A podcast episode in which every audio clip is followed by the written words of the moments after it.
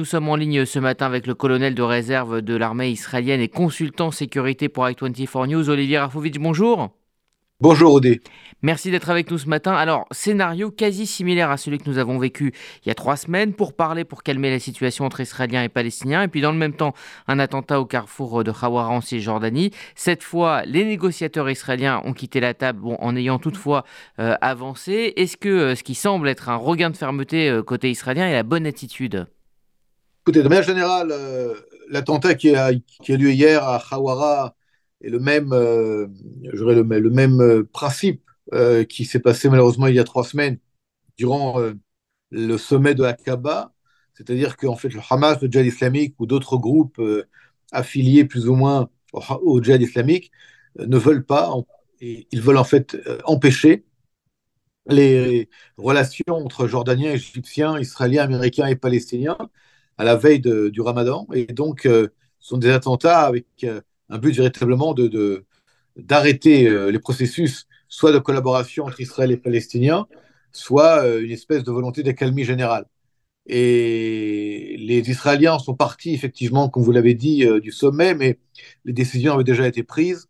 Et euh, de manière générale, elles, sont, elles, elles, rentrent dans, le, je dirais dans le, la, la trajectoire d'une volonté d'accalmie et de collaboration, et surtout mmh. euh, renforcer la collaboration entre Israéliens et Palestiniens au sujet, pardon, sur le dossier sécuritaire. Alors, euh, le ramadan euh, approche hein, et on sait les efforts qui ont été faits, notamment côté israélien, pour euh, tenter de contrôler la situation. En Israël, un certain responsable sécuritaire euh, craignent cependant que ce ramadan soit le plus difficile depuis des années. Les effectifs de police vont d'ailleurs être renforcés. Est-ce que vous jugez qu'il y a eu un progrès et que Israël aujourd'hui est prêt à faire face à ce, à ce mois difficile? Il faut s'attendre à un mois difficile. Nous sommes dans une spirale de violence extrêmement dure et peut-être la plus dure depuis euh, 10 ou 15 ans. Euh, il y a des dizaines et des dizaines d'alertes, d'attaques que, en partie, nous, nous, arrivons à prévenir et à empêcher. Mais malheureusement, vous voyez que même comme hier, à Khawara, il y a des tentatives qui réussissent, même si en fin de compte, le terroriste est neutralisé. Et euh, en parallèle de, je dirais, de l'appareil sécuritaire contre le terrorisme, il y a aussi euh, des contacts, encore une fois, importants, qui joueront l'important euh, euh, pour essayer de trouver une accalmie au niveau politique et diplomatique. Et tout cela réuni, euh, oui, les, je dirais, les mesures ont été prises, elles sont prises. Il y a une énorme euh, vigilance de tous les acteurs, Shabak, police et armée, évidemment. Euh, mais le problème qu'il y a, c'est que nous sommes dans une situation où euh, des groupes terroristes palestiniens, entre autres djihad islamique, mais également des groupes comme la Fosse au Lion ou des groupes qui se trouvent à Naplouse, dans le nord de la, de la, euh, de la Judée-Samarie et euh, à Toul-Karem, euh, ont fait totalement sécession avec tout ce qui est appareil politique palestinien. Et donc, eux, leur intérêt, c'est de créer euh, le chaos, de créer des, des, attaques et des réactions israéliennes. Et là, du côté israélien, nous devons être ex extrêmement intelligents pour savoir comment réagir. J'ai bien comment réagir, pas ne pas réagir, mais comment réagir euh, pour euh, éviter euh, que ça serve les intérêts de nos ennemis. Olivier Rafovitch, justement par rapport à ce que vous venez de dire, est-ce qu'aujourd'hui euh, l'autorité palestinienne de Mahmoud Abbas est le bon interlocuteur pour négocier euh, le calme avec des groupes terroristes qui euh, ne contrôlent pas? D'abord, il n'y a pas d'autre interlocuteur. Il n'y a pas d'alternative, il n'y a pas une autre autorité palestinienne. C'est ça, ou alors c'est le chaos le plus total, ou alors c'est le Hamas, le djihad islamique.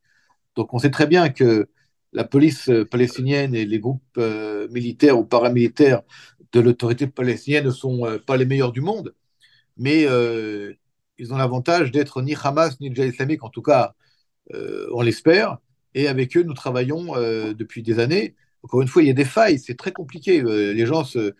On n'a pas affaire ici à une police d'un pays occidental puissant, ni de gens qui sont amis d'Israël. On a affaire à des gens qui n'aiment pas Israël mais qui n'aiment pas non plus le Hamas et ni, le djihad islamique. Donc on est dans une situation, si vous voulez, de, non-choix avec euh, une politique israélienne, et ça, faut aussi le comprendre, qui est d'aujourd'hui de, continuer à travailler avec euh, l'autorité palestinienne parce que les Américains nous le demandent. Alors vous allez me dire, pourquoi écouter les Américains? Parce que les Américains sont notre premier allié aujourd'hui dans le monde, et parce qu'au-delà du problème du terrorisme en Judée-Samarie et à Jérusalem, et autre part d'ailleurs, on a également le dossier iranien sur la tête. Et nous devons absolument être, je dirais, dans une grande intelligence avec un grand I et une grande prudence avec un grand P face à nos alliés américains, mais également à nos, à nos, à nos alliés égyptiens et jordaniens, pour ne pas, si vous voulez,